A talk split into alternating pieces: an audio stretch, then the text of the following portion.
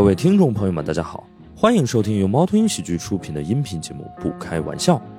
想要加入听友群，可以关注公众号“猫头鹰喜剧”，回复“听友群”，小助手会把你拉进群聊。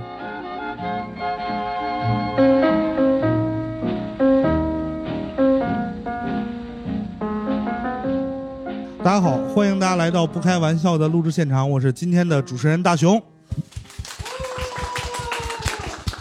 今天的这个主题呢是我的音乐梦想，所以我们也是找到了几位和音乐的这个有缘人啊，来到了现场以及上海现场啊。我们要不然呃，几位先做个自我介绍，从天一老师开始。哎，大家好，我是天一。我的今天来录节目的身份是一个前摇滚乐手我以为你的身份是造梦者，啊，也兼兼造梦者、造梦者、启航者、摇滚乐手、启迪者。对，嗯，对，就是呃，造就摇滚乐手的乐手是吧？对对对，我激发了无数人投身摇滚这条路。那么，在这个天一老师所激发的无数人当中，最成功的摇滚乐手也被我们请到了现场啊，呃，猫川老师啊，顶多算是一个摇滚乐爱好者。我是猫川，呃，做个自我介绍吧。我吧，呃，我是猫川老师啊 啊，是不是你？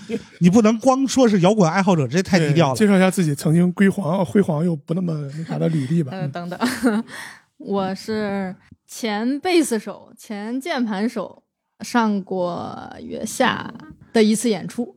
OK，哎，你没当过女主唱 我在大学时候那个乐队有几首歌唱过，但是不算是主唱吧，就是只是那两首歌的时候会换我去唱。？OK 啊，然后冰冰也做个自我介绍，今天是以什么身份来的？我是一个脱口秀爱好者，哈哈哈，已经好久没有上台演出了，现在只是一个脱口秀爱好者。然后我是有一个音乐梦，就是小时候总总以为自己会当大明星，然后也并没有。就是在我们做这期策划的时候呢，呃，到底要不要录这期节目？其实在我内心是有一个坎儿的，就是我始终记得我身边有一个朋友，在小的时候是学过二人转的，是，我是年少的时候送去学过二人转，然后二人转它分演和唱两个部分嘛，我只学了一点演，我就不学了，因为我有多动症，就是二人转老师都受不了我，我只学了点转手绢的那个皮毛的功夫，然后前两年还会转，今年也彻底不会转了。OK 啊，还有互动，老师会教你怎么样表达自己，自信的表达。真的吗？就是呃，真的那个二人转教喝酒吗？不教还没到那个程度，得往后学。得 得他大三才开始学。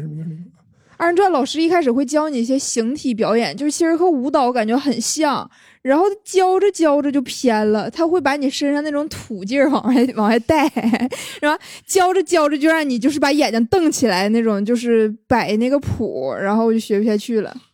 啊，这个我们在戏剧里头叫陌生化啊。哦，，OK，然后我来说吧。那对个石老师自我介绍一下啊。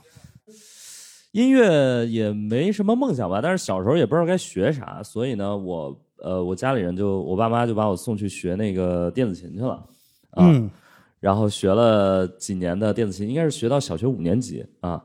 然后当时我记得那是，哎呀，暴露年龄了，呃，九几年吧，呃，九几年您就小学五年级了，倒没说，倒没说。对，九几年。然后我记得我小学的时候，反正我爸妈给我花大概当时当时特别贵，就是卡西欧的，呃，不是卡西欧，雅马哈雅马哈是吧？雅马哈的那个电子琴，我忘了型号了，但是当时应该是花了得有个一两千，然后买了一个，就是当时对我们我们家来说是一笔巨款，对，然后支持了我的音乐梦想。然后自从买了那个琴，我考了一个几级，六级还是几级，然后就放弃了，对。那这还是正经学过，学过，是的，是的，有考级的。对考到六级之后，后来考过就教然后。我还有那证，对。好，OK，好多人是不是都学过什么钢琴、电子琴？感觉那个时候特别流行学钢琴、电子琴，手风琴，还有学手风琴的。对，有的，有的。啊、对，就是学学乐器这个，就是学什么的都有。不，我感觉小学毕业之后就没有见过手风琴了。我们中学有好几个人，他们到最后就都是靠手风琴的特长上的大学。啊，对，去人大的，还有去北大的，对，啊，就是后来有一个人好像他到最后就是走的就是职业的手风琴的路线，对，现在是一个国内还挺厉害的手风琴演奏家，叫周思雨，嗯，可以去找一下，啊，好厉害！后来我人生跟音乐就没有什么太大的缘分了，然后那个呃，基本上就只在 KTV，然后这个唱，呃，还是比较敢唱，然后我听的歌比较多，所以基本上都是，呃，当时因为我们学生物，然后生物里面有一个概念，就是你复制这个呃呃，就就是你你你把那个 DNA 弄成这个蛋白啊，有一个有一个里面的一个东西叫启动子，啊，启动子呢，就是他要整这个蛋白的时候呢，呃，反正先从这儿开始，就是你一遇到这个东西，你就知道哦要开始了。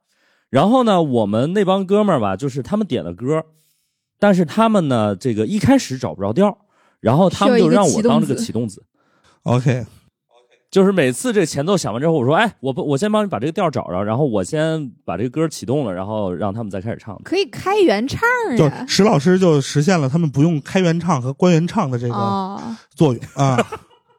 对对对对，，OK，但是石老师的这个音乐梦想在工作之后也还是有延续的，对吧？啊，对，有我大概前两年吧，然后也是突发奇想，闲着没事干，呃，当时还在前东家，然后那个办公室旁边有一个，也是我朋友开的一个音乐的那种学校，我不知道那个猫川你们你们这行业是不是后面很多人都转行去这个开培训课了，还是怎么着有的，有的，有的，音乐音乐专业的去做培训课的最多。啊、就是你还没有开始挣这种脏钱是吗？呃，我是挣不上这种脏钱的，是要很专业的。对我的水平是不够挣这种。真的假的？这种脏钱还挺难挣的是吗？呃，对，因为你不管再怎么说，一个教育行业，不管是教什么正经或者不正经的东西吧，还是在但还是需要需要你自己有门槛儿的。哦，OK，对，所以我呃我也是我一个朋友，然后他之前反正也是自己唱歌的，然后后来呢，可能在唱就是当歌手这方面，可能已经没有什么太大的前途了，也很正常。然后后来就去自己开了一个这个学校啊，就还行。然后我去他那儿学，我报了应该得有一两万的课啊，然后至今也没上完。对，哎，我也不指望了嗯那那个汇报演出你参加了吗？啊。我没我没参加，我我是这样，我报了两门课，一开始学吉他，学吉他，后来就放弃了，因为我觉得我这手呢也不太利索，呃，然后后来就呃学了一个那种，呃，就唱歌，啊，对，就是有一个老师专门教我这个唱歌，然后学了几首什么五月天，然后陈奕迅等等之类的那种歌，然后发现哎确实还有点用，因为你的气息会好一点，对，因为我们毕竟说脱口秀嘛，就是感觉气息会会好一点，就是其实唱的也就那么回事儿，对，OK，说的比然后教了很多放松嘴的方法，我不知道毛川有没有学过？这个这个有用，因为我就是石老师后来再去出去做脱口秀的培训的时候，还有给那个我们的学员演示过。对。石老师教我们一下放吹松嘴。吹唇，吹唇，啊，对，吹唇，就这种，对，对哦哦，放松嘴巴。我们也希望今天现场的观众能有所收获吧。啊，对，就是如果你要演讲，就是不管你要说话还是要演讲还是干嘛，然后如果你觉得你的嘴很紧张，这也很正常，因为大家都很紧张。然后你可以做一件事儿，就是吹唇，有些人可能还吹不动，然后就可以让你的嘴旁边的肌肉稍微放松放松。对，大概是这样，反正还是学了点东西，嗯，贼心不死吧。然后石老师还有一个电子鼓，在上海的办公室里面，对，最早应该是在家里，对吧？后来被家里驱逐出去了。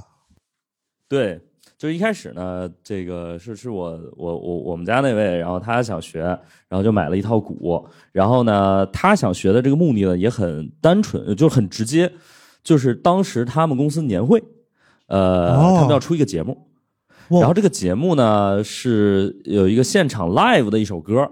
哇，你就知道他们就真的很牛逼，就为了这个年会啊，叫现场 live。然后呢，有些人就选了唱，有些人选了跳，有的人选了篮球，嗯，反正也像不像样的，嗯然后就差一鼓了，啊，然后不会有人选鼓的吧？然后呢，就就就落下一鼓了，然后他就选了鼓，然后呢，他就为了这个年会的节目，就就那一首歌，然后他报了一个学鼓的班儿，呃，光报班儿他觉得还不够，他还得回家自己练，然后就买了一套鼓。就那个班儿花了几千块钱，然后那鼓花了几千块钱，然后就为了那个年会，年会完了之后，他就再也没有打过鼓。然后这个鼓放到了我们的办公室里，哎我觉得这个是不是一个商业模式？我之前啊，我之前一直在想，就是支持国内乐器销售的那些人到底是什么人？今天这个谜底，是公司可以报师给我销的人。解开了。呃，就今呃就这期节目的发起者其实是我，因为我真的是一个从小就有音乐梦想的人，但是我的音乐梦想呢，就是一路破灭。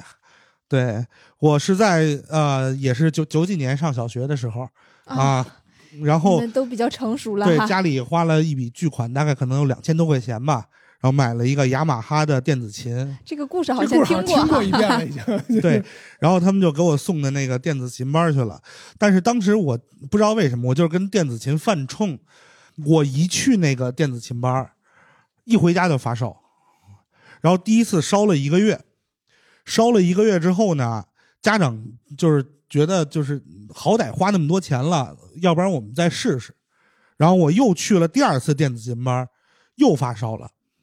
这个跟电子琴可能没什么关系，是不是要不去看看那个教室的风水。电子琴班有阳性吧？是别别，对，就一直不想把话题往这块拐。后来呢，就是为了让这个钱不白花，我爸我妈在闲鱼把电子琴卖了就是都学会电子琴了。啊！对，就是他们两个人觉得就是这么着，我这两千块钱电子琴算是没白买。然后后来呢，我在上小学的时候去学了小号，对，就是因为觉得就是男生肺活量什么的比较大，然后就是老师就是一基本上就是男孩就都划拉到小号去了，因为学小号的人会多一点，就是一个管乐队里。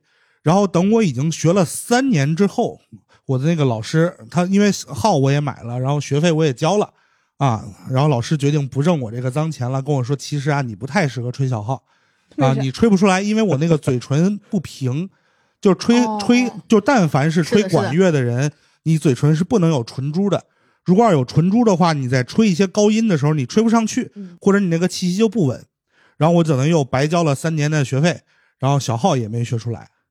对，然后就是一路坚持努力，然后到了大学之后呢，又跟人去玩乐队去。然后当时就是契机是什么样的呢？是我认识了一个富二代，然后他当时我上大学那会儿最火的歌是什么呢？是不能说的秘密。火，啊，然后他那个里边就是不是有一段那个钢琴的独奏，就前奏的时候，嗯，然后那个富二代呢，他想给一个女生表白，啊，然后就要给那个女生现场一边弹一边唱《不能说的秘密》，然后我当时就跟他说这事儿太缺了啊，多土啊！我说就人肯定得尴尬疯了。我说咱要不然这样，就我说你也不差钱，然后咱们就弄一场演唱会，我帮你找几个哥们儿，我我说这几个哥们儿也不收钱，然后就都陪着你一块儿玩儿，然后我们演一场。然后我就找了一个玩吉他的，找了一个玩鼓的，然后找了一个玩贝斯的，然后我作为组织者呢，我说要不然我当主唱。那那哥们儿干嘛了呢？就那哥们儿是我们乐队的键盘呀。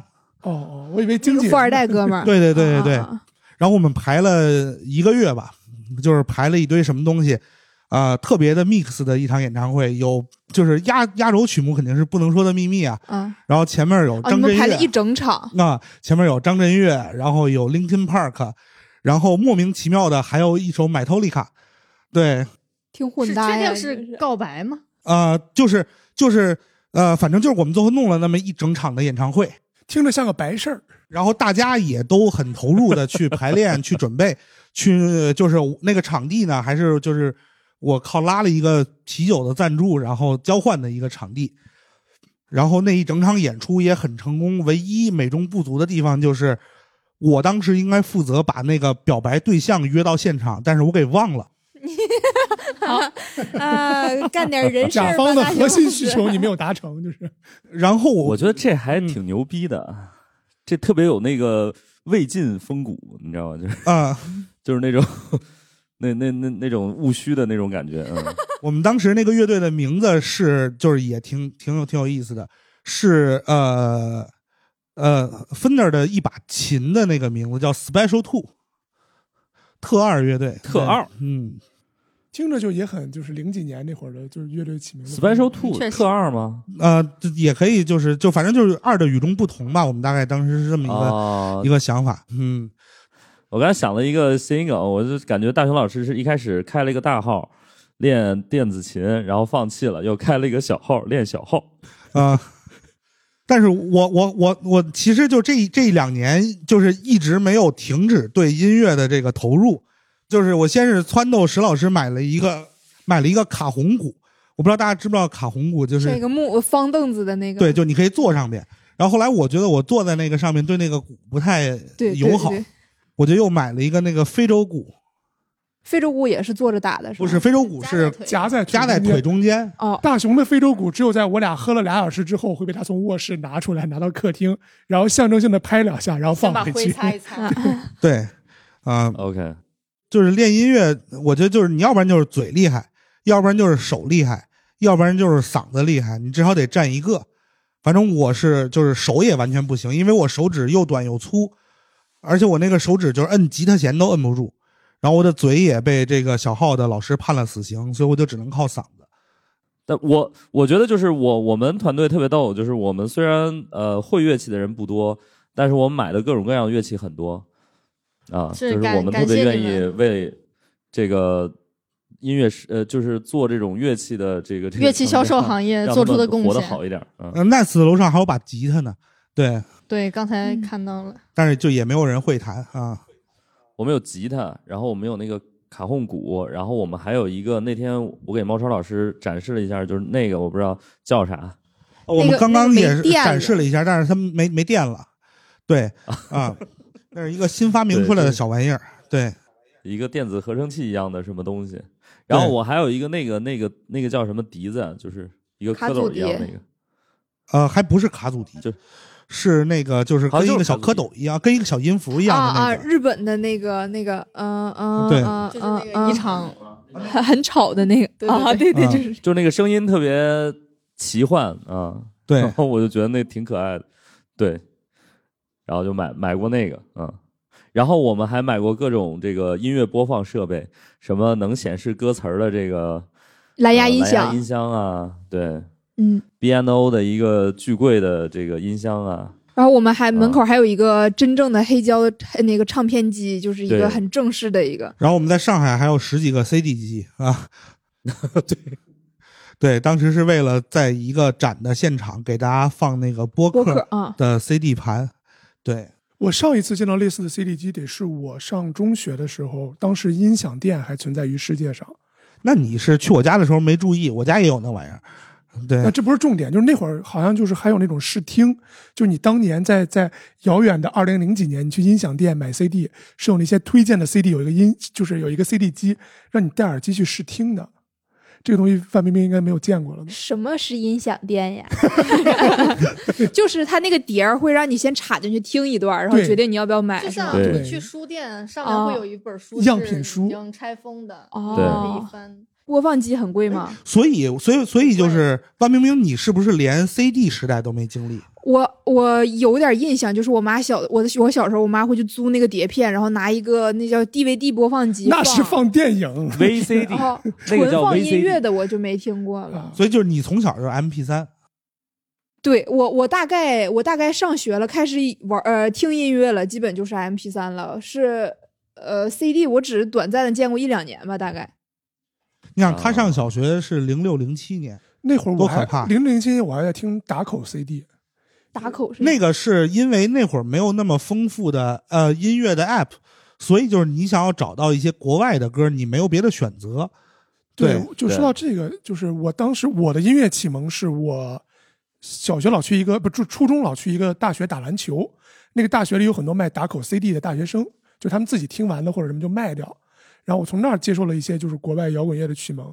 所以你当时的启蒙取决于启蒙你的人听什么东西，因为没有什么网易云啊，没有各种流媒体推荐，你想听一些就是电视上不不不播的东西，就只能靠这种就是朋友口口相传口口相传。对，我带我的那个人听的是朋克和英伦，所以间接导致我就直接导致我后面听的就是朋克和英伦。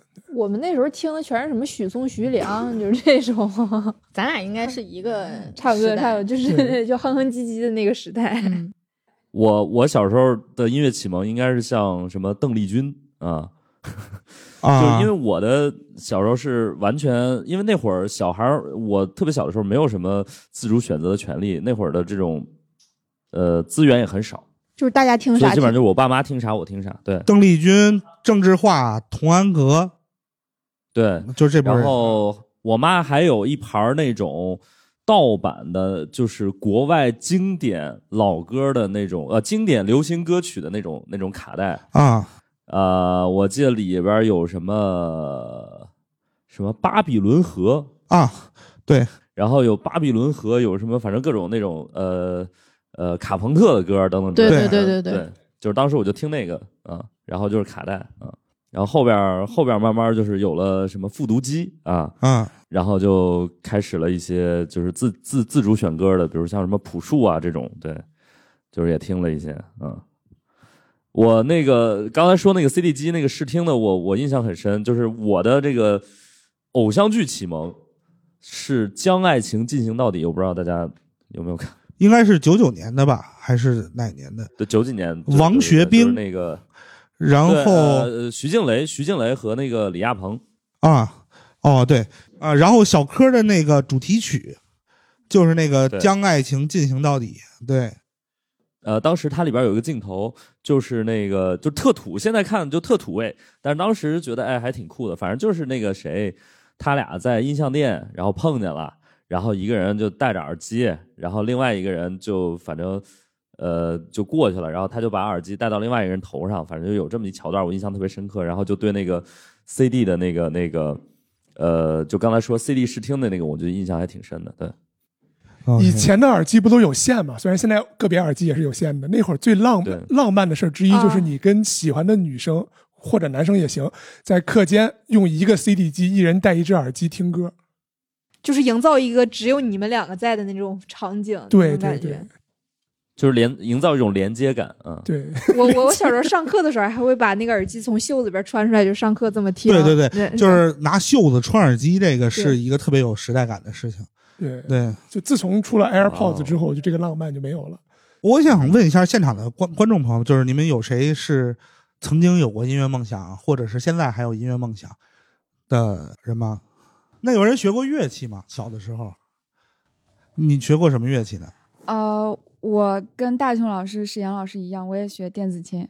啊我也是从小学一年级就学电子琴，当时是因为我们那个音乐老师去班上挑，就嗯是谁的手好看，然后就跟他学。我们班上挑出来三个人，其中就有我，我就莫名其妙学起了电子琴。然后当时我父母都不知道电子琴是个什么东西，反正就送我去学了。嗯最后学到也是，呃，学到几级来着，然后也是考了级，然后后来就没再学。那就是那学电子琴这事儿为你呃后来的生活有带来过什么影响？就是当时老师他会教，就是一进去他就会教你一些乐感的东西，嗯就是比如说听这个音，就是呃听按哆听来咪，嗯然后嗯你就得说这个是哪个音，哆来咪发嗦啊，拉实西。音啊，对，然后还有一些节奏的东西，比如说后来我们会学西班牙斗牛曲，还有嗯什么小圆舞曲这些东西，然后他就会提前会就是带你进那个节奏，然后让你有那些节奏感。然后后来，呃，后来就是学校上了小学，然后一二年级我们学的是口琴，然后三四年级学了口风琴。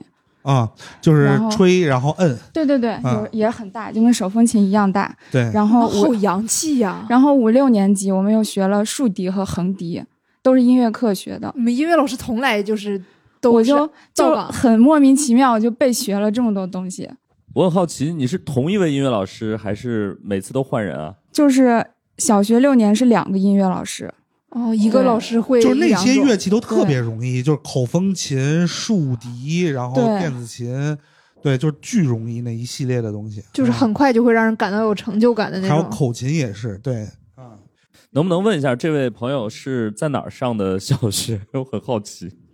呃，我老家是山西，哦 OK 山西那边 OK，那我觉得应该是当地还挺挺不错的学校，应该是。呃，一般吧，就是不爱学习，所以才教这些，从来没有什么数学、语文老师占课过。我们的音乐课就特别丰富。哎，那我觉得可能他们的音乐老师是有音乐梦想的，是真在认真的教啊。对，然后就是回到自己的家乡，然后当一个音乐老师，白天上课，晚上可能去 live house 里头摇对，演点什么。然后我们看那边还有一位这我菊哥，菊哥啊，菊哥小时候学过什么乐器？我小时候学的，大家可能都没听说过。我们小学的时候是全校在学民乐，民乐。民乐葫芦丝，我我以为他要学次中音之类的，没有、啊学的是笙，哦，是那个一个蛋形。就是那个什么不是是何以笙箫默的笙怎么会也不举是例举到那个，何以笙箫默？啊，我就随便想想啊提一个，是一个嗯长形的。然后就是，反正小学哎学了有一年吧。笙跟鱼很像，对不对？滥竽充数嘛，就是啊，对，是一个东西，应该是。哦，生跟鱼是一个东西啊一个东，西，对。啊，就是滥竽充数的生啊，懂了啊。但是因为他对于小学我太沉了，就是每天放学我们要去练练一两个小时，练了半年吧，后来就不学了。是为啥？是家长一起选的这个乐器？不是，就是全校都在学民乐，就是你总有一个乐器会选中你。就是我们学校拿了一笔民乐的拨款，对我们学校，比如说什么二胡啊、琵琶呀、吉他，然后什么都有，就是就全校都在，就是在那个民乐氛围中。那挺好的，是别人声不会真的还。挺酷的，在民乐里边也不算是个太热门的对我们跟唢呐一个班儿，就是旁边在吹唢呐，我们在吹笙。哇，吹唢呐的可以接活儿，这孩子 很好就业。也没然后想过就在那儿滥竽充数是吧？滥竽充数，但是笙真的很沉，得有得有个十几斤不止。对，就它还分大小号。有小的哦，你看那个对吴彤老吹的那个，就是轮回乐队的那个吴彤，他吹那个就小，捧手里吹。你们学校是不是就是练完声之后，再从这个就是每天能够扛起声的同学里再选拔一批去练铅球？那那不知道。我们学校每年的汇报演出都是什么野马呀、什么野花飞舞啊这种东西。这么高难的对，吗？小都是学小学小学就就就每年都有考级，就大家就在内卷，在民乐上内卷，不知道为什么。你你们的小学真是好小学，但是 但那个时候我的同学学民乐的也非常多，是因为民乐有加分。应该就是那阵儿有有有有有有补贴吧？我感觉您是几几年的？方便问一下七的，差不多吧跟你年龄差不多应该就是那两年。年有补贴吧？但是我觉得就是就是也可以给一些，就是因为我们的听众这个年龄层覆盖的也很广嘛，嗯我们可以给一些想要送自己的孩子去学乐器的家长一些建议。别学钢琴，别学钢琴，就是因为学钢琴没有什么秀的机会，对不对你不能抬个钢琴，你搁哪弹嘛，对吧而？且钢琴这个东西也太俗了。对，就是就是一个人会、哎不不不，就这取决于地方。就是之前法国的那个火车系统，就法国高铁听，众没有法法国人，不是啊他们干了一件事特别浪漫，YouTube 上有很多视频，有很多，他在每一个那个火车站车站候车厅放一个钢琴，所以你小时候练过，终于有用武之地了。你等车的时候就在那弹一曲，我的钢琴水平卡在就是我看着琴呢，我就很想给大家伙弹，但我又怕弹不好，我就是这样水平。我有时候去别人家里看你家有个琴呀、然后我都会说哇，这家里有琴好高档。人家会说你会弹吗？我我 我会弹两只老虎，我就给人弹个两只老虎，这个是唯一不会弹出错的东西。我觉得就是民乐这块儿，待会儿可以让菊哥给大家推荐一下。我那会儿学管乐是什么感觉？就是千万不要去学什么长号、次中音号，就是这种东西，因为它这这些全都是低声部的嘛。然后就是第一，他自己不太能演奏曲子，就能给他演奏曲子不多。第二就是小孩儿胡混都可以，就是你长号或者次中音号吹错了，大家是听不出来的。就像你除非特别专业，否则你贝斯弹错了，大家也听不出来 我。刚想说贝斯手同理，对，所以就是就是去学什么呢？就是小号最好也不要学，就是因为很可能学了三年，老师告诉你说你孩子这个嘴唇啊不行。对，大家最好学学什么？就我最推荐的就是黑管、萨克斯，对对对，黑管还有双簧管这三个乐呃就是乐器呢。第一就个儿不大，嗯然后呢可以秀，嗯，然后对，然后又显得特雅、特特上档次、特上档次，而且就是学这个的人没有那么多，对，所以就是这三个乐器是铜管系里头特别推荐的。窦唯还是崔健？不就是学黑管出身的吗？啊、我感觉黑管很帅啊。等等一下，不不好意思，那个我更正一下，我刚刚推荐那三个乐器，虽然他们会在铜管乐队里，但是这三个都是木管乐器，就是就他们在划分的时候都会被划到木管乐器里，因为他们都是有簧片的。对，对我想到，我想到我的小时候一个故事，我们我们先不让那个那菊哥一直站着，啊菊哥你先把民乐的乐器推荐一下。菊哥说，反正不能是声。但是我从我们同学考级率来看的话，二胡是考级最成功最多的，我只能这么说。哦就是普遍来说，学二胡我觉得可以而且二胡没有那么扰民，是不是？也挺少的吧也挺少？不，但是这个二胡有一个好处，就是在你退了休之后，你还可以在公园里边有一席之地。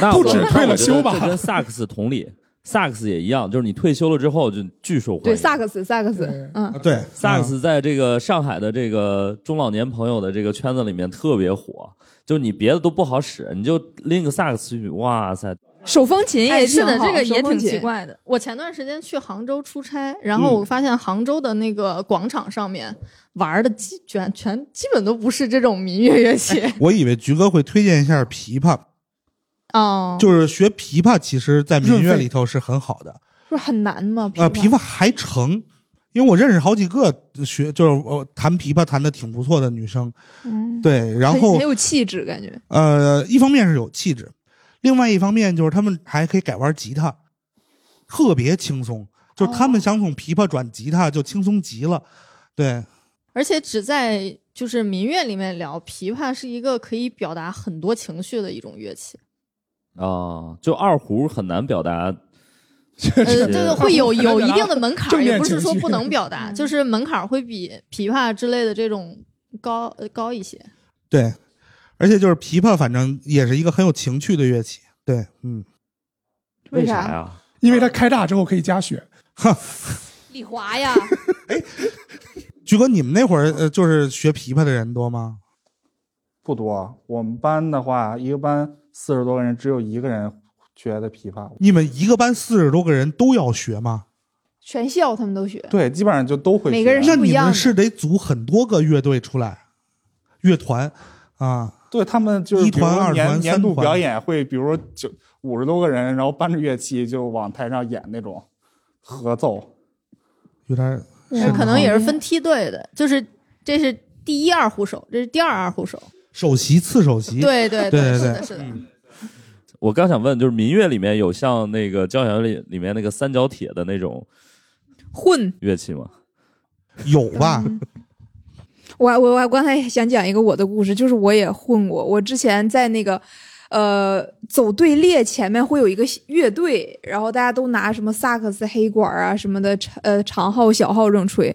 我是吹呃长笛的那个，然后一共有三个人吹长笛，我拿着了一把坏的长笛，所以练的那两个月我根本就不会长笛，就是直到最后的那个走队列的那个仪式正式开始了，我也是在那儿假吹，没有人发现，这个是隐藏在我心底多年的一个秘密，我不会长笛，但是你跟你一起吹长笛的这几个人就没有发现过吗？也没有发现过，因为大家吹起来长笛的它它那几个音比较少，就是那一部分比较少，大家也都不管我，我就一直这么混过去了。就是在一个乐团里头想混特别容易。就是我虽然学了三年的小号，但是我一首曲子都不会吹。其实，就是我只需要不吹出特别高的音来，让我嗯自己很就是对对，所以人老师说的也没错，你这孩子就不适合吹小号。我适合混。对，但是我到最后就是在我退役之前，就是因为我们那会儿学校的那个管乐队会有一个很很很荣耀的任务，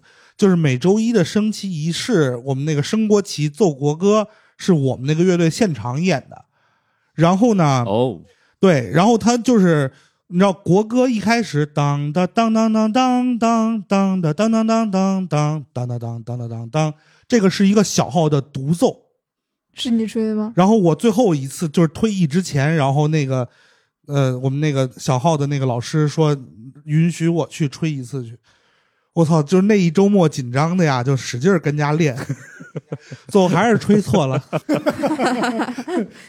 你是因此退役的？他是被迫退役的。然后我是已经确定确定退役之后，就是就是那个，因为他那个三连音还挺难的，我最后那个就噔噔噔噔噔噔噔。对，就是没没顶住气，然后就很泄气的一个版本。你跟啊、大家说是因为你有唇珠，不是因为你不会吹。哎，呃，老师可能也是找了一个比较委婉的方式 来说的。可以可以，所以就是呃，因为你看呃，像刚刚我们就是比如天一就就就是听歌嘛，小的时候，对吧？对然后冰冰是小时候学，然后石老师跟我也是小时候学，就是猫老师是怎么入坑的呢？我入坑非常非常晚，我是，呃，这个这个锅主要还是在我身上。哎，对我原本在我年少无知的时候，就一直都只是听歌，但是嗯呃大呃高四，我复读了一年，高四毕了业之后。压抑在我心中的这个音乐梦，就有点压不住了的那种感觉。你那会儿认识陈天一了吗？认识，我从初中认识那么啊早，你俩是一个地方的是吧？我俩是一个地方，就这不是重点，这不是重点。对，就是我，我是一个从小听摇滚的人嘛，然后就当时就觉得，就是要把这个东西传承下去，然后就在觉得这孩子有慧根，我想到了功夫啊，对我就给他听了一些我特别喜欢的乐我的美，好一生就是被你就被你毁被我毁了。哎你做这件事情对于你自己的好处是什么？没有任何好处。就是纯损人不利己。对，我觉得这个东西需要传承下去。就是我看，我觉得就是就是猫川这人适合这个东西。我就在他初中初三还是什么时候就给他听了听了一些那个后朋克不算吧？那个时候你最早给我听的是治疗 Libertines 之类的，和治疗 Libertines 和 Placebo。你为什么？不重要啊，这不重要。对嗯，对，反正就给他听了一堆英伦的半后朋克不后朋克的车库乐队，然后就把这孩子带坏了。哎，你那会儿就是因为我知道，就是嗯，就是年轻的时候会有一些男生会通过就是炫耀自己的这个音乐审美。当然，人家就是真正有本事一点的，是炫耀自己的音乐技巧，然后实在是没技巧的，嗯可能就秀一秀审美来，呃，就是以此争取异性的关注和喜爱。显示自己的品味很高你。那会儿就是这种人，对不对？我不是，他我现在还是啊，哦我现在也不是，就是现在这种人是在网易云里面给大家发歌单的。嗯这是我的歌单，然后每个评论里都是有什么列一堆乐队名字，什么盘尼西林，什么就这那那报菜名报菜名，报一堆乐队，然后说这些人才懂我，这才是那种炫耀乐音乐的人。我是那种就觉得自己聊得来的人才会给人家发这些东西。你看，我就没有跟冰冰发过，也不是，啊，是咱俩确实聊不来，咱俩差了十几岁呢。对对对，反正就把猫老师带坏了。我觉得能，我觉得能交换歌单算是很很好的交情，或者说至少大家愿意去尝试。就是我觉得，因为我觉得歌单可以暴露你的很多很私密的一些东西。是的，是的。我到现在都不愿意跟陈天一交换歌单，我不想看他的歌单。对，我的歌单多健康呀！跑步的时候就是 AKB 四十八什么的，就是这种。我的歌单没有办法用网易云发你们，我都听抖音的曲儿，在抖音发你们。这就是听歌鄙视链的底端，我就很喜欢听一些抖音的曲儿。就是你刷多了那些东西，你会发现你脑子里面的旋律就是那样的，你在不经意间会哼出来一一句，你就感觉很可怕。但是慢慢的，我也只能接受这个事实。我以前也听一些英文歌什么的，现在就不了现在就是每天告五人，告五人，告五人啊。对，差不多就是什么火我听什么。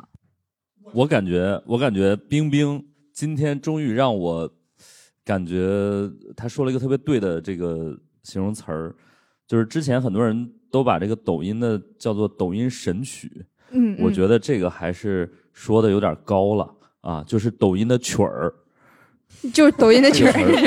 一定要带着这个儿化音的抖音曲儿，嗯，对曲儿，就是我觉得哇，这绝了。抖听抖音的曲儿的精髓在于，你只会唱副歌，就是你永远听这首歌，你这辈子只听过它的副歌，它的前面的和后面的你都没听过。对我，我前两天跟大熊在那个全民 K 歌软件上，我给他点了首《听我说谢谢你啊，我怎么不知道？》，你当时没进来，我先点下了。哦，就是他给我点了一首，但是我没有听到。对、啊，我听了一分钟，我都没有听到那个高潮的部分，我还说这玩意儿这歌还有这么多内容呢。哎，但是抖音上其实有一些东西，我是觉得还挺厉害的。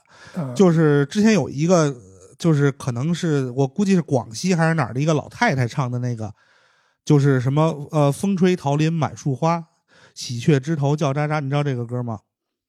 就是大家可以去搜一下，这个歌叫《个个都想嫁给他》，然后他的那个 DJ 版本特别好听，特别好听。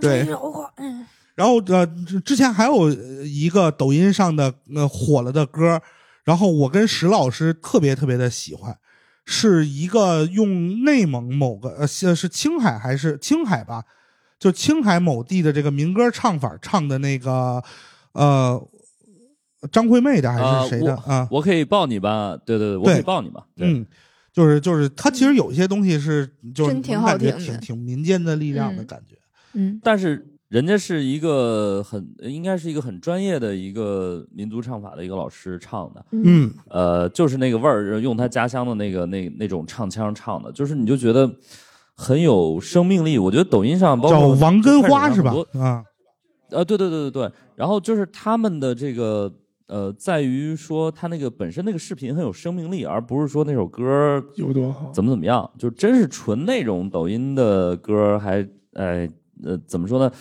你听到也也能听啊，但是确实就像冰冰说的，嗯就是只会副歌啊，因为他很需要情感，他就是需要情感最浓的那一段去当一些视频的 BGM，所以他传播最好的就是情感最浓的那一段。然后就是，而且就是他的那个节奏感要强，对对，能卡上点儿。嗯我有一个问题，就是你，因为猫川是音乐行业从业者嘛，当一个乐队的歌在抖音火了之后，当然肯定会带来现实收益，嗯，同行会不会瞧不起？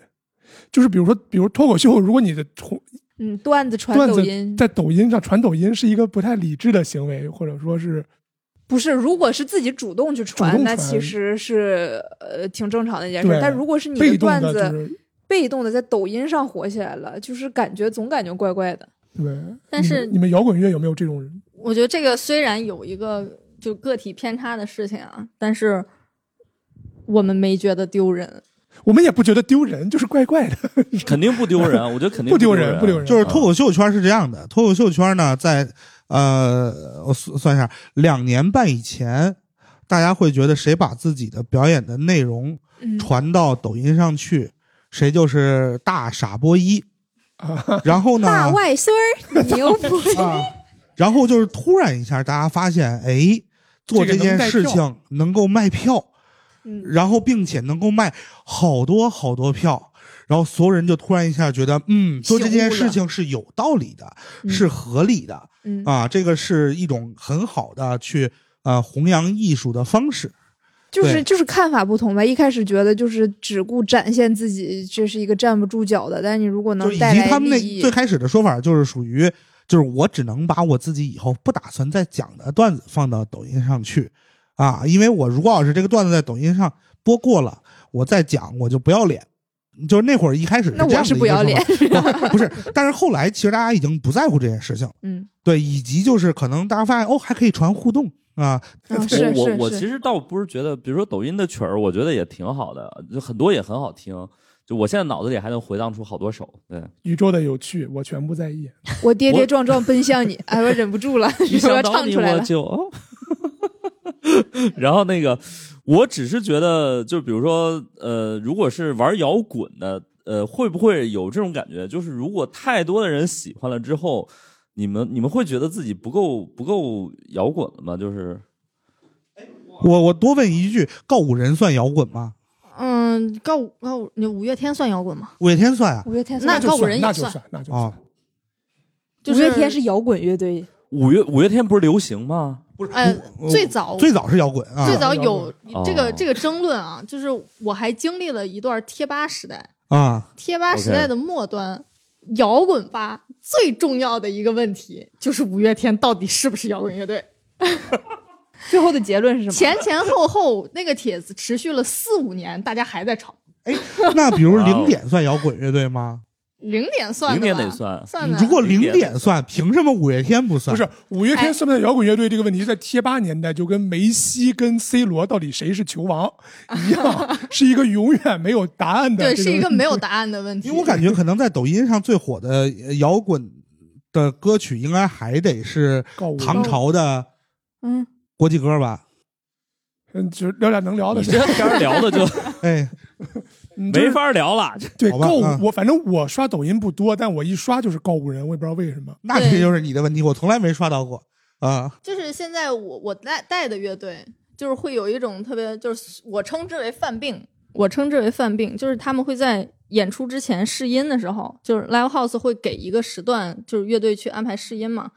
然后我带的那些，啊、直男乐队搞后朋克的，就会站在台上，宇宙的有趣，我才不在。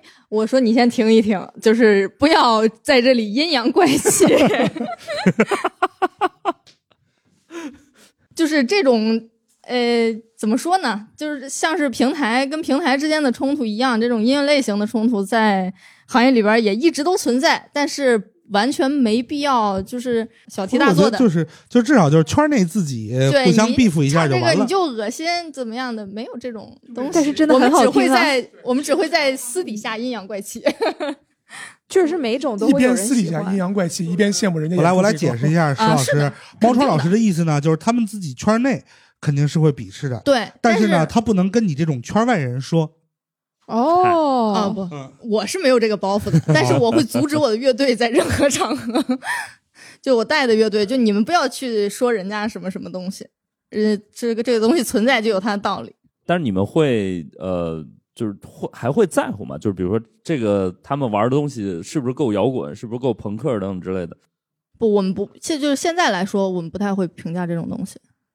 就是说实话，现在这种风格的区分，就是已经我已经觉得有点傻了。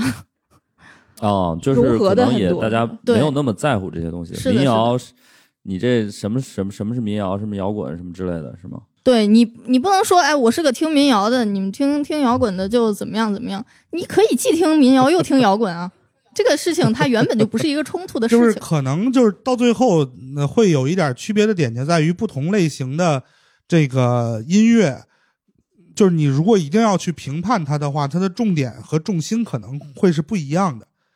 对，嗯嗯嗯。所以毛川老师有看那个《摇滚狂花》吗？我没看，完全没看。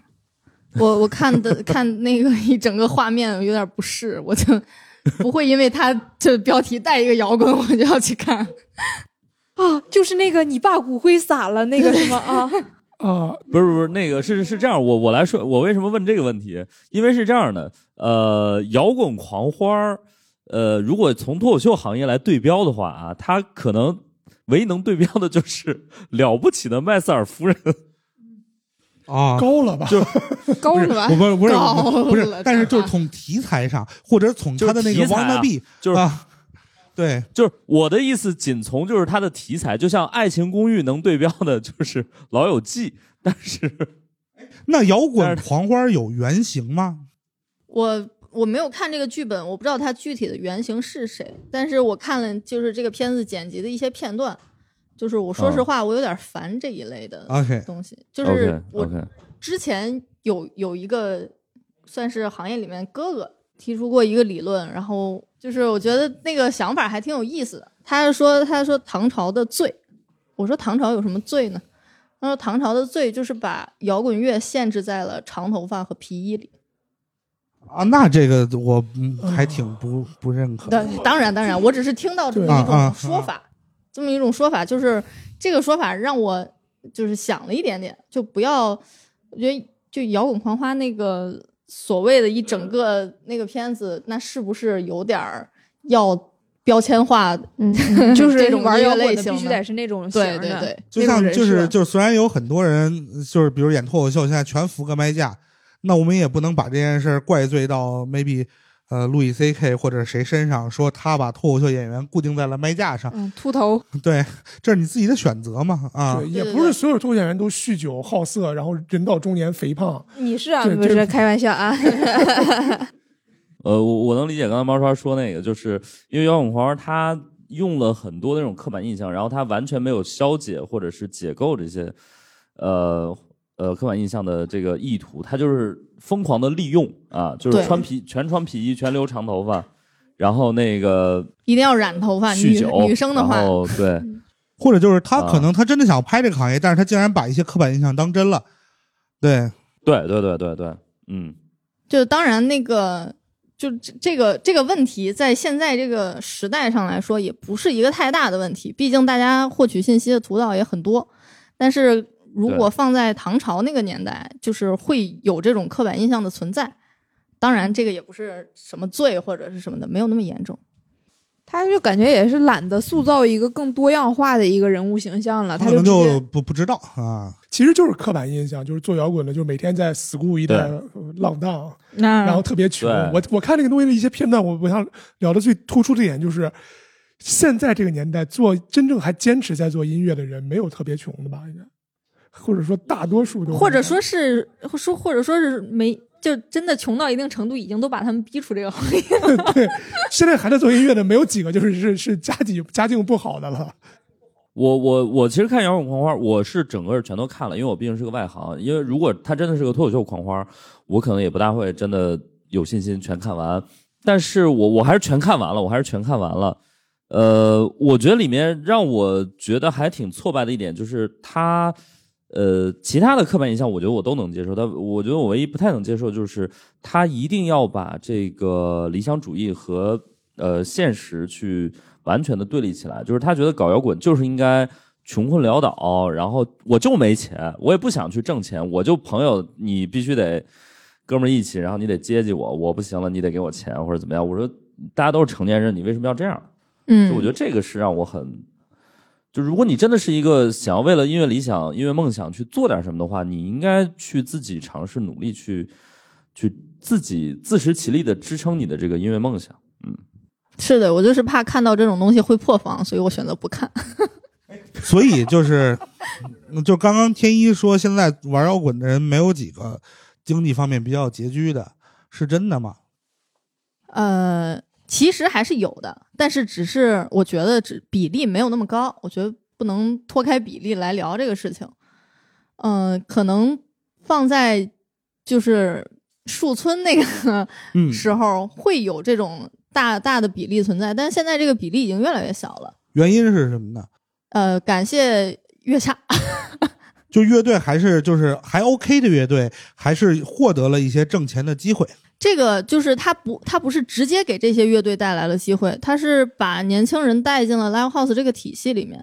啊，明白我。最近一直都在观察，就是现在去看 live house 的这些年轻人，其实他不一定真的听过这个乐队，就是我们以往的逻辑是，他可能就是想要去感受一下氛围对啊，就跟大家看脱口秀开放麦的那种感觉是一样的。就我也不知道今儿是谁，对对，我就是来感。受一下。对嗯，我我从小就就看一些现场演出，但是那会儿的演出跟现在不一样，那会儿就是属于，啊，它就是一个酒吧，然后有人跟就是台上呃抱把吉他唱，嗯。但是那会儿唱的东西跟现在唱的东西也不一样，就是他可能唱几首他认为能体现他审美的，台下的人可能也没听过的民谣的歌曲，呃，再唱几首原唱，花插着来，然后一唱唱一晚上，然后有一些喝多了的人会上台跟他一起唱，但是也不是那种就是点歌，点歌应该是我们二三线城市吧，大哥就他们如果要是点歌，他们至少点一些可以点，嗯稍微稍微一线也可以点。可以呃说得出口的一些歌。然后我们我还见过那种，就是大哥喝多了上台给他打卡哄打特好，对这种人也见过。我以前在保定演出的时候，嗯，就碰上过那种演着演着，一个大哥上来给我拍了一千块钱，我就啊，嗯，他要干嘛？我不知道他想干嘛，反正我把那千块钱给还回去，我怕他让让我陪他喝酒。哦大哥，大哥说：“老妹儿，你这就是打我脸了挺。可怕的那种场景，因为就是真的就是我自己乐队的歌，然后都是原创。”嗯，那个时候我们大学几个朋友一起写的歌，就是我没想到会有这种人存在，因为下面也有那种单纯喜欢摇滚乐的朋友，或者是一一块玩乐队其他乐队的朋友在下面，然后大家开开心心的，然后后面桌子忽然有个老哥过来，嗯，是感觉和这个气氛不太合。，对，很魔幻。我们是二零年的国庆的时候，后来我们去那个东北玩了一圈，然后在那个长春还有哈尔滨都去了他们当地的那个酒吧。不嗯，会是东方斯卡拉？不不不，斯卡拉当时没开，要不然我们指定去啊。然后我们去当地那个酒吧呢，它就是我们特意挑的是演艺吧，那是一种什么感觉？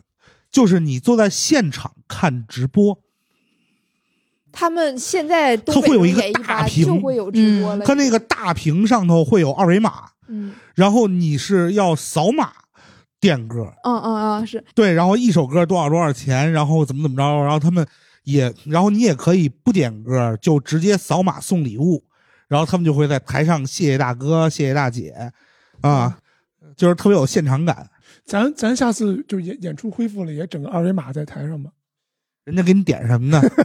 对不用点，直接打扫那个，直接就是打赏。他那个背后就是一整面 LED 屏，然后你也可以就是打弹幕，然后就是也可以表白什么的对对，就表白，就谁爱谁，然后这个爱那个，嗯，也可以点说我点的啤酒麻烦催一下。对对对，就是打什么的都有啊。十五号桌，十五号桌啤酒怎么还？然后我们当时就有一个比较调皮的脱口秀演员，就打弹幕，这主唱真嘚儿之类的啊，然后就也没有被就是咔掉，就也播上去了不是应。该是五块钱说一句话这种吗？对我花钱真是 真有一些闲啊，我钱。们花人钱。人家在 live house 闹事儿都花钱，嗯，我们当时就是就是就说到 live house，然后我们后来还去看了，就我们还是做做看了看了一场二人转嘛，因为我们就你去了东北，然后你不看一场二人转，就是是是不对的，尤其是你是一个喜剧从业者。但是我们就很很遗憾，我们没看上东方斯卡拉的，我们就在沈阳随便找了一个地方看。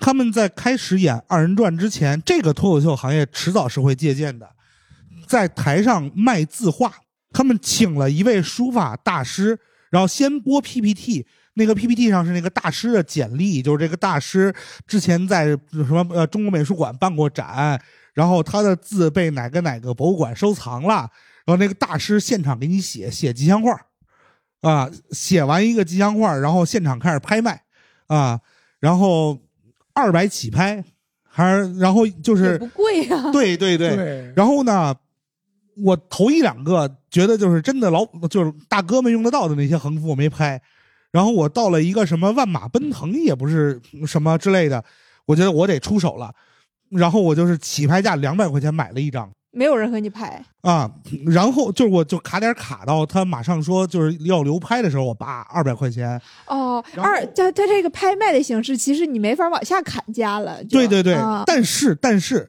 在这个二百块钱之后，然后有一个，然后人开始降价拍了，就降到哦一百五拍，然后被梁彦增抢到，啊，到最后就是梁彦增那个就是钱也没要他的，然后书画也没给他，就人就觉得亏了，就二百块钱就是本儿，再低就伤自尊了。啊我觉得这个脱口秀借鉴不了，因为咱们的观众不是那种就是东北大哥，我买一个名家字画那种。我稍微的做一些微调我想，到了，我们找什么类似什么陶白白啊，就这种星座大师来做一个什么开光过星座开光过的，就是什么摩羯座这个月的运气什么小红福，这个咱们肯定能卖得出去。对呀、我都想买。啊，MBTI 测试就是 E ENTJ 这个月最适合的开光紫水晶。那我们肯定没办法把陶白白请到现场。陶白白可贵呢，我们找找对我是陶白白的亲传弟子，陶白白对对金传弟子，对对对嗯，啊我感觉听听阿你们历克斯是大叔的侄子，就这种。嗯摇滚乐演出前能干点啥？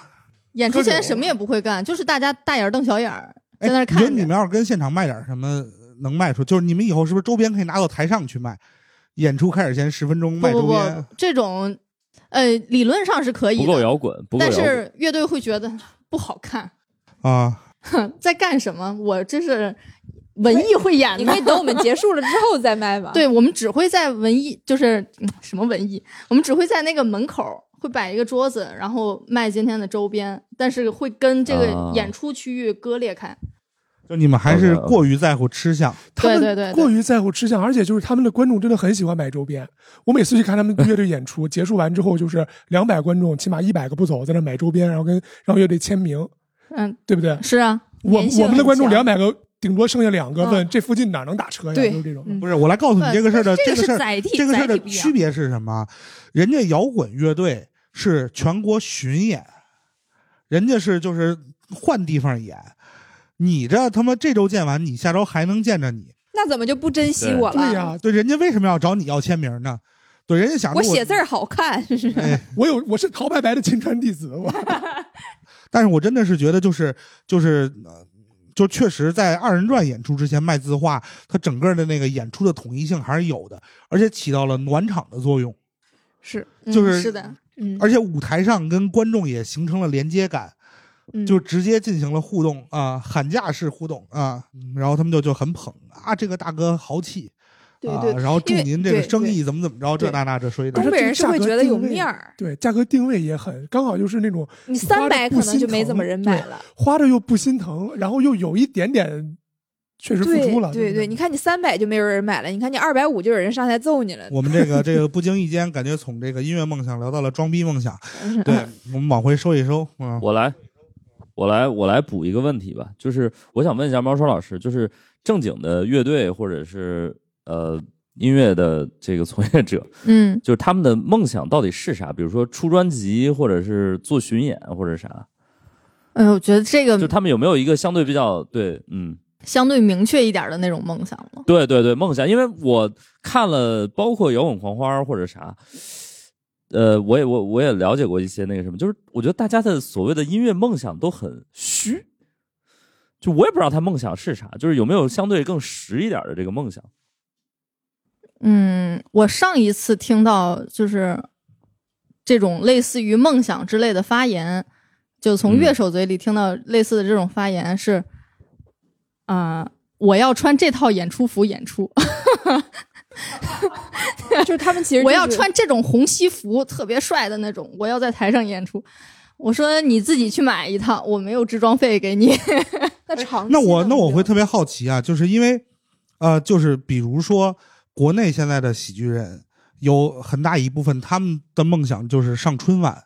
嗯对，就是据我所知，就今年也还有很多的喜剧人在为此努力着。就是摇滚乐手是不会有这种梦想的。摇滚乐手不会称这种为梦想，摇滚乐手会称这称这 这种为你的 KPI。就是有多少摇滚乐队上过春晚，我还真没有印象春晚啊，啊。春晚的话，朴树上过吧？嗯，是嗯是行朴树也算，上过，对。然后那个那个，嗯张震岳他们那个老头儿合集那个队嗯呃纵贯纵贯线线纵贯上过线上过哦嗯然后包括就比如你说像呃喜剧演员，其实就是国内现在暂时没有嘛，就是等着我们猫头鹰喜剧来建立这个评奖机制呢。但是比如你说在美国，喜剧演员他可以获艾美奖，然后他也有一些奖项。就是摇滚圈有什么金曲奖。哦这么惨吗？啊？上月下的难度有多大呀？猫川儿，我我特别好奇。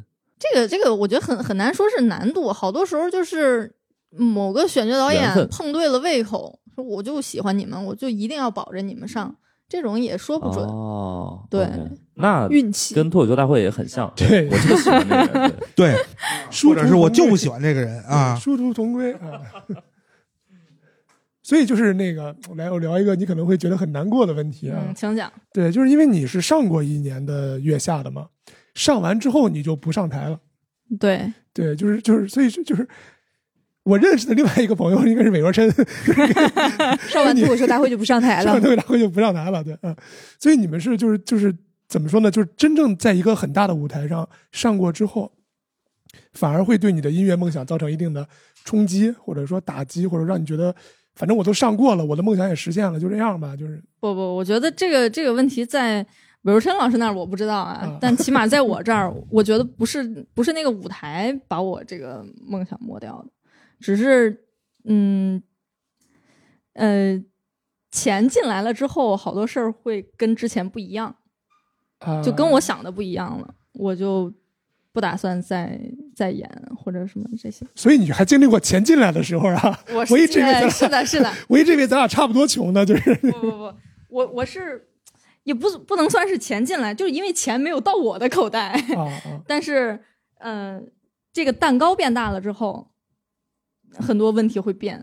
但是其实他们这个就是甭管是综艺还是什么，还是把这个蛋糕做大，市场做大了。就是以前我感觉就是一八年之前吧，没有那么多人就是就主动说我特别喜欢国内的摇滚乐或者这那那这，就明显是像雨后春笋一般，就是在各个社交软件上越来越多了。反正我现在刷搜，起码一百个人里有八十个人喜欢国内摇滚。就是不是不是这个事儿是这样的，这个事儿是这样的，就是在一八年之前，所有听摇滚的人，他一定不只听国内摇滚，对，然后呢，这帮人就不好意思承认，就是这个可能有一部分人是真的，他听完了之后，他觉得国内的摇滚都不行，还有一部分人就可能像我这样，我是喜欢国内的很多摇滚乐队的，但是我不会主动的去跟别人说我喜欢中国的哪支摇滚乐队，就是因为就是人家都平克·弗洛伊德这一块的，或者是 The Door 大门，然后就是我这一上来你喜欢什么乐队？我喜欢花儿，我喜欢 超载，啊、就好像我 low 了。啊对，所以就人家都喜欢路易 C K，你说你喜欢我，那就是不不不，那也没有那么 low，没有那么 low 啊。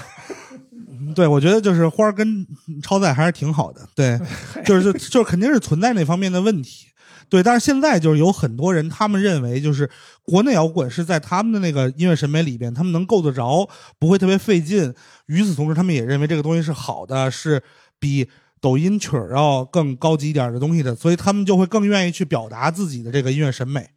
对，那呃，我们哎呀，这样说可能，比如像凤凰传奇这种组合，你觉得他们也是有自己的音乐梦想？是的，当然，当然，我觉得凤凰传奇的歌是越做越好的。嗯，啊，OK，对，认真的说，他们在音乐上面的要求是越来越高的，而且他们也在研究丰富和多样化这个东西。不管怎么样，你还是在持续的创作，或者说持续探索一些新的东西，你其实就是还是自还是自己有梦想的，对吧？是的，我觉得就是你只要不拘泥于自己已经成名的东西，然后一直都在创作，我觉得这就挺了不起的。因为毕竟现在很多歌手一首歌也可以吃一辈子，嗯，但你没打算靠这首吃一辈子。啊，对，就是我觉得这种都可以称之为有梦想吧。对，就是不是说那种，我呃，我觉得我觉得特别好，我觉得这点特别好，就是很多很多行业，就包括我们这个行业也是，就是很多人就觉得，哎，我就我就穷，我就我就坚持自我，我就挺牛逼的，然后我就是算有喜剧梦想的，然后我就上了他们大会，我就那个 就算是吧，那啥了，我我觉得这也不对，对，然后、呃对因为其实你上综艺，你上大的舞台，其实是给你一个你的表达能够传播给更多人的机会，对对只是你要不要这个机会而已。关键还是你想表达什么我觉得这个东西嗯你他只要没说让你改歌，啊？哦，那你这这，那你要这么说，你要这么说，我上所有脱口秀大会的人就都 faker，对对啊都不行。他们都得改段子呀，改歌是一个不改段子怎么上啊？对，你看我为什么没上，就是因为我段子改完就剩下我是天一，大家好和天一大家好，天一，谢谢了。就是就是也是因为必须不得不改段子，然后像脱口大会这样的节目也会遭到一些诽谤。就是比如就是有一些人说我上不了脱口大会，就是因为我的段子尺度不 OK。对，就是其实也嗯对，也 就是也不光是这样。对，就水平不行。但是你要想上节目，你必须要改段子。对，啊我想问，就是比如说，如果你们有一首歌，然后呢，就比如要上月下，但是月下导演组说，OK，我们需要你改一句歌词儿，这时候你们会改吗？还是会坚持？那是我我的经验上来说啊，现在我不知道怎么样。之前就是我还是我该怎么唱怎么唱，但是你们要改字幕的话，嗯，你们就随便去改。哦，就是玩谐音梗，对不对？就是、对，是的，是的，是的，我天天都跟报批部门玩谐音梗。但是但是有好多他好像就就比如像我们有一位就是玩说唱也呃就是玩 B-box 的好朋友，他就是那个他有一个歌词就是什么遛狗不牵绳就是狗遛狗，然后就被要求必须得改遛狗不牵绳就是狗遛狗。改成啥呀？我他后来改成啥我忘了，但是反正就是被我我觉得是这样，我能理解猫川说那个，就是说大家在一个我该怎么唱怎么唱，但是你可以用哪些字儿，用哪些合规的字儿，就这个，我觉得还挺挺有意思的。毕竟他唱歌这个事情可能不如说话那么清楚，就是还有一些模糊的尺度在。音调在，它就可能会变了。对，就是你尤其是英英文里头的写，就是可以，呃，就是去就是做谐音字幕的更多啊。对，呃，我觉得中文也特别多，中文非常非常多。呃，杀死那个石家庄人，砸死那个石家庄人。这个就没没办法啊。可以啊，你可以说啥是那个石家庄人啊？啊，啥是？就这啊这还有一些哲学意味，对不对？就是啥石家庄人是是一个什么样的存在，对不对？太难了，嗯，我还是好呃，但是你让万青这么唱，万青不干，万青不可能干。嗯所以人家有艺术追求嘛。是的呀，对吧？如此生活三十年，直到大厦崩塌，就是你可以说崩塌嘛，崩塌好像也不行啊。你崩谁都不行，崩他也不行，你崩谁都蹦他。蹦他蹦他，哎，蹦他好像也不太行。对，算了，不帮他我们。我们我们我们再聊一个一个一个一个话题，就是我会很好奇，大家为音乐付出过多少呃金钱之类的。哇哦！对，我小时候高中那会儿玩乐队，然后当时想租排练室，实在是没有钱。然后呢，就是我把我爸结婚的时候，别人送他的一瓶酒拿去卖了，租了半年的排练室，那是个老茅台嘛。差不多吧，差不多就是我爸结婚的时候，就是那种就是婚姻礼物，对，现在看来肯定是卖亏了不少吧那？肯定卖亏了相当多呀。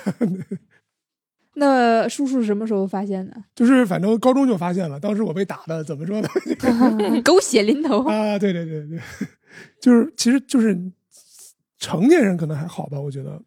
呃，初中高中那会儿，你要玩音玩音乐，肯定得是就是想尽办法去偷偷找钱嘛。对我我反正对，就是找钱的方法很多。我那会儿是在我们学校倒卖打口 CD，我买倒卖，我买了一堆 JZ 的 CD，JZ 就那个美国说唱歌手。我跟我的同学们说，这是周杰伦 JZ 在美国发的，在美国发的专辑。对，没说封面人怎么一样？不是，就那个九十九 Problem，那是个黑的或者红的那种 那种那种专辑吗？他们说哇，周杰伦就是英文还这么好呢。我说那这不都是 rap 吗？卖了好多张，就十五块钱一张，五十块钱卖同学。那你的你的琴是一个假芬达，假芬达。我们河北孩子不像你们老北京，山东芬达。对我们当时那乐队的鼓也就才一千多块钱。哇哦，就是就听个响，听响。我们做朋克嘛。做朋克谁要那么好的好的东西？对，玩朋克或者玩 ground。我们当时就是第一首歌练的是性手枪的 sex 那个 啊，就是 sex sex pistol 的那个，就是上帝拯救女王嘛啊，对，就那首歌嘛。就是后来第一第一次在学校的那个联欢会演的是 simple plan 啊。简单计划，简单计划。我我们我们当时那场演唱会里也有 Simple Plan，就有一首歌是五三二三一三二三开头的嘛，练吉他是吧？噔噔噔噔，对，就练就是练吉他的第一个和弦。Welcome 什么？Welcome to my life。对，Welcome to my life 啊，对，反正当时主要付出的是青春嘛，对，就不好好上学，天天就是逃课去排练什么的。猫老师呢？我我其实没有什么。你的贝斯是哪来的？我妈给我买的。然后跟我妈妈积极沟通。然后给我买了这个东西。你的你的贝贝斯是好吗？一般般。OK，多少钱？多少钱算一般般？嗯，三三千块。嗯，好吧，挺多了，也挺多了，也也不算便宜了。贝斯最便宜的几百的也有，有的。我们当时就是大致我们朋友买的贝贝斯就六百块钱，还赠了一个五十块钱的音箱嘛，反正就是五十块钱的音箱。之前有有一个梗嘛，就是谢天笑，嗯，谢天笑演出喜欢砸琴。嗯，然后有一场演出，他砸了十几把，嗯，然后所有人都在那里看，就是这个真是烧钱呀！你是太有钱了是怎么样？嗯，后来就是听朋友说都是山东产的，就是成本可能。几十块或者那种拿个样子上去摔的。我以前在外边看国外看音乐节的时候也是，我发现有些有些乐手就是到快砸琴的阶段会换琴，他会专门换一把琴。对他好琴就扔给后台人员接走了，然后拿一把破琴过来砸，真鸡贼！表演性嘛，石老师，那我们以后也可以在台上摔麦啊。这这一个麦多少钱呢？这一个我们就换麦嘛。换个塑料的，对，换一个，然后上去摔。我还是捐麦架吧，捐麦架比较好。呃，麦架也不便宜啊。对，麦架你也不一定撅得动。所以，那猫老师，你的键盘呢？嗯，我键盘是，嗯，多少来着？我已经不太记得了。不贵，就是合成器，真的也也不贵，大概也就两三千的样子。OK。我的话其实都是都是我爸我妈花的，就是我小时候学钢琴，大概那个时候挺贵了，四百块钱一节课，然后天天学，然后后来呃再小的时候学二人转也花过一点钱，也也不算特别贵。到我自己花钱的时候，我就不愿意花了。我之前唱八路歌，我连开个会员我都我都不愿意开，我自己是一点钱我也没开过。OK，哦，冰冰就始终走这个呃节节俭节俭，对对对。我都不去 KTV，我就自己在家浴室唱，混响也挺好，很好，很好的混响。然后石老师花的钱，就刚刚其实已经说的差不多了。石老师在上海还有一个呃那个限量版的五千多块钱的舒尔的一个麦，对我看我能不能找，哎我我给大家拿来看一下啊，算你们先聊。哎，蓝色的那个，啊啊，就是就是但是那么贵的麦，我们演出也没使过，反正啊对啊。冰冰记住了，别砸这个。对，啊，我摸过，就是一特别那啥的，就是特别复古的一个，对，对，所以我们我们是不是从来没用过它？呃，我试音的时候用过，哈哈啊，试音，但是它其实没有那么好用，因为你必须就是呃，它是这样的，它不是那种呃一个那种头儿的，它是你必须得对准它前面这个这个方向，然后它才能把音收的比较好，所以它比较受限。对，OK，它的优点是什么呢贵，好看，装逼？OK 就是跟 BNO 一样，就是 OK，在音质很牛逼的情况之下，主要是是主要是有设计感，对，它很复古，对。我我会特别好奇，乐队挣了就是有点小钱之后，是不是大部分都还是会花一些钱在乐器的迭代上？太多了，太多了，就是不是买皮夹克吗？我们我们有一个那个，我有一个吉他吉他手交流群，嗯就虽然我不是弹吉他的，但是就是大家会定期的在群里面开始换换设备，啊，就是比如说我有一把闲置的琴，然后我打算出掉，就我就会就会优先选择这个群，因为这个群可能玩乐队的就多一些，明白。然后会起码你会懂这个琴。你有的时候你自己弹了两三年的一把琴，然后你卖给一个可能，比如说我想学吉他，然后我门槛比较高，我就想要一把贵的，然后这种人把这把你的琴买走，两个月之后他不弹了，你有的时候也很心疼这个琴，就是会优先的，就是跟同行来换这些东西，OK，然后或者说是效果器，效果器的块儿，就我这个效果器已经很长时间没用过了，我想把它出掉，嗯然后可能另一个乐手手里有一有一个就是刚好我想试试的效果器，哦，然后价值也差不多，两个就会相互换一下。你看看人家脱口秀演员相互交换的段子，我这个段子不讲了，我换给你动车，电动车。啊，是是，我这个电动车呀，我卖给你吧。我最近搬到就是通州去了，骑不了了。脱口秀演员经常会就是出一辆上海的电动车，出一辆南京的电动车，就是这样，换一个城市发展。Hello Hello，可以听到吗？哇，哇，这个真的是有声音的。就是我，，对对对对对，而且这个声音跟刚刚那个麦克风的声音真的会一样。不一样，真的吗？真的就是低音会更厚一些。哦，OK，对，我现在起来就很有磁性。对。装逼的麦克风，对，我们这个这个钱花值了。可能，也可能是心理作用，也可能是心理作用，对。不不是心理作用，不是心理作用。啊，真的不一样，真的不一样。对，所以就是我们到时候剪出来那个音频，大家也能听出来哦，这个是五千块钱的麦克风啊，没有没有两千多，两千多，没有五千，啊哦，两千多，啊，那就两千多那就觉得没有那么贵了。啊还好，大叔，你是不是不？这个听音质听起来就有点一般了。对，也就那样吧，两千多也就是。我我我决定了，以后我录播客我就用这个麦，OK 啊，没问题啊。谁都别拦着我，就用这个麦了，嗯，对，这样我们这个钱就更 播客专用麦了啊。对对对对对，反正烧设备这块儿，乐手烧的还是挺挺狠的。我曾经见着我的吉他手在双十一的那一天，在半小时之内把他想买的效果器都买了，然后差不多是五六万的样子。半个小时之内花了五六万，然后这个人借用我的洗发水已经借用了一年了，就是那那种程度。那我觉得还是那个玩乐队真的很烧钱，因为脱口秀真的，脱口秀演员首先他不需要有自己的麦啊，场地有麦就可以了。但你们也可以自己带麦啊，我给你们没有，没人没人没有没人你问想过这样子。你问问天一，就是从来不会有人不是猫川，你是怎么想的？脱口秀演员会自己带麦，没有任何人这么这么干。嗯我们主唱经常有自己带，我们经常会选择不用麦因为你们的主唱是要唱歌，我们只是说话。对，我们经常会说这个场地这么小，用什么麦呀？我这样讲嘛，就是把麦就拉开了。就可能我们干过最个性化的事情，就是之前有两个演员演专场的时候，我送了他们一人一个麦架，就是金黄色的，然后他上台的时候是拎着自己的麦架上去的。但是那个金黄色的麦架，我每次用都特别冷。不是麦架的问题，那怎么会是麦架的问题呢？就是大家就可能全场一直在想，为什么陈天一也配使金色麦架啊？我下次弄一彩虹的，好吧？我下次弄一彩虹的，以后我每次演出弄一彩虹麦架。不不不，你就学我们摇滚乐手，你直接绑个玫瑰花在那里。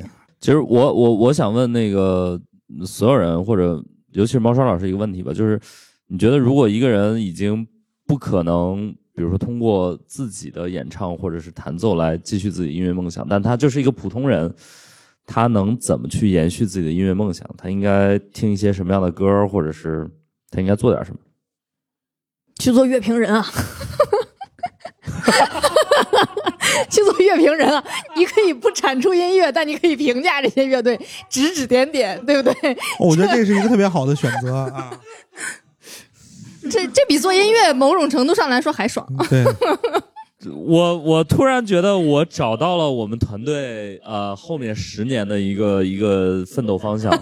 脱贫人团队就是啊对，我们团队既不努力，然后呢呃也也也没有什么别的，对，但是我们的审美巨高，对，我们就应该做脱贫人，对，脱贫人，脱贫致富。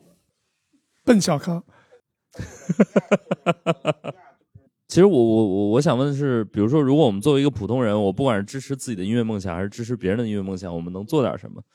买专辑吗？还是买票？还是怎么样？让自己的孩子去学乐器。不不，我觉得多听歌就是最大的支持了。多接触。对对对，多听歌，多接触，然后深入了解，就是您对我最大的支持。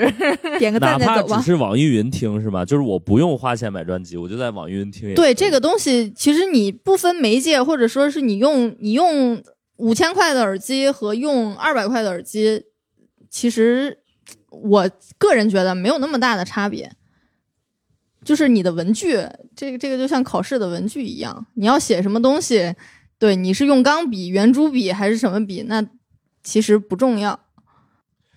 就是如果你本身就只是一个会在就是只在网易云上听歌的人，那你多听一点猫老师的歌，猫老师就会开心了，对吧？如果你本身就 成天去这个、呃 Live live，House 那你就也可以买一买猫老师的票啊，猫老师乐队的票。嗯就是我我我会有一点点那种的偏见啊，有的时候我会在那个乐队下面评论，嗯，然后看见这个评论没什么脑子，然后点开他的主页看一看他的呃，就是累积收听量。哦，我我曾经就是为了不丢人，然后去刷过一些个别歌的那个累积收听量。对，就是因为我曾经在某个阶段，然后一直单曲循环一首歌，就从来没有停过。啊，然后就我不想让人看到那首歌，然后就咔咔刷，咔咔刷，对，可累了。啊嗯，这个倒是有点儿，你直接把它隐藏了就好了对呀。呀、你或者建个新号啊，对。好吧，嗯，成。呃，石老师还有什么想要聊的吗？我没有什么了，然后我嗯就是大家回头也可以多关注一下毛川老师的作品和他带的乐队的作品。谢谢啊谢谢谢谢。你现在带着几支乐队一个成都的乐队叫 Deep Water，？Deep Water 哦，方小天那个乐队是吧？呃，方小天是朋友的乐队。哦，方小天朋友的乐队啊，叫啥玩意儿深水？Deep Water。对，Deep Water 啊，深水。OK 啊。对，然后还有北京的一个乐队叫不优雅，不优雅啊，不优雅啊。OK，嗯，但地道。好，好没事啊，没有必要，没有继续啊。然后还有一个呃以西塔琴创作为主的哦，叫宇宙企划，哦，哎，这个我觉得还挺酷的。真的吗？刷到过这个名字。我们的创作这么好，对，西塔琴是一个比声还冷门的乐器啊。对。感谢大家收听本期《不开玩笑》。想要来录制现场一起开心，可以关注公众号“猫头鹰喜剧”，回复“听友群”，小助手会把你拉进群聊。我们会不定期在群内招募现场观众。最近我们参与制作了一档脱口秀视频节目《开麦总冠军》，精彩片段可在 B 站账号“猫头鹰脱口秀”查看。我们下期再见。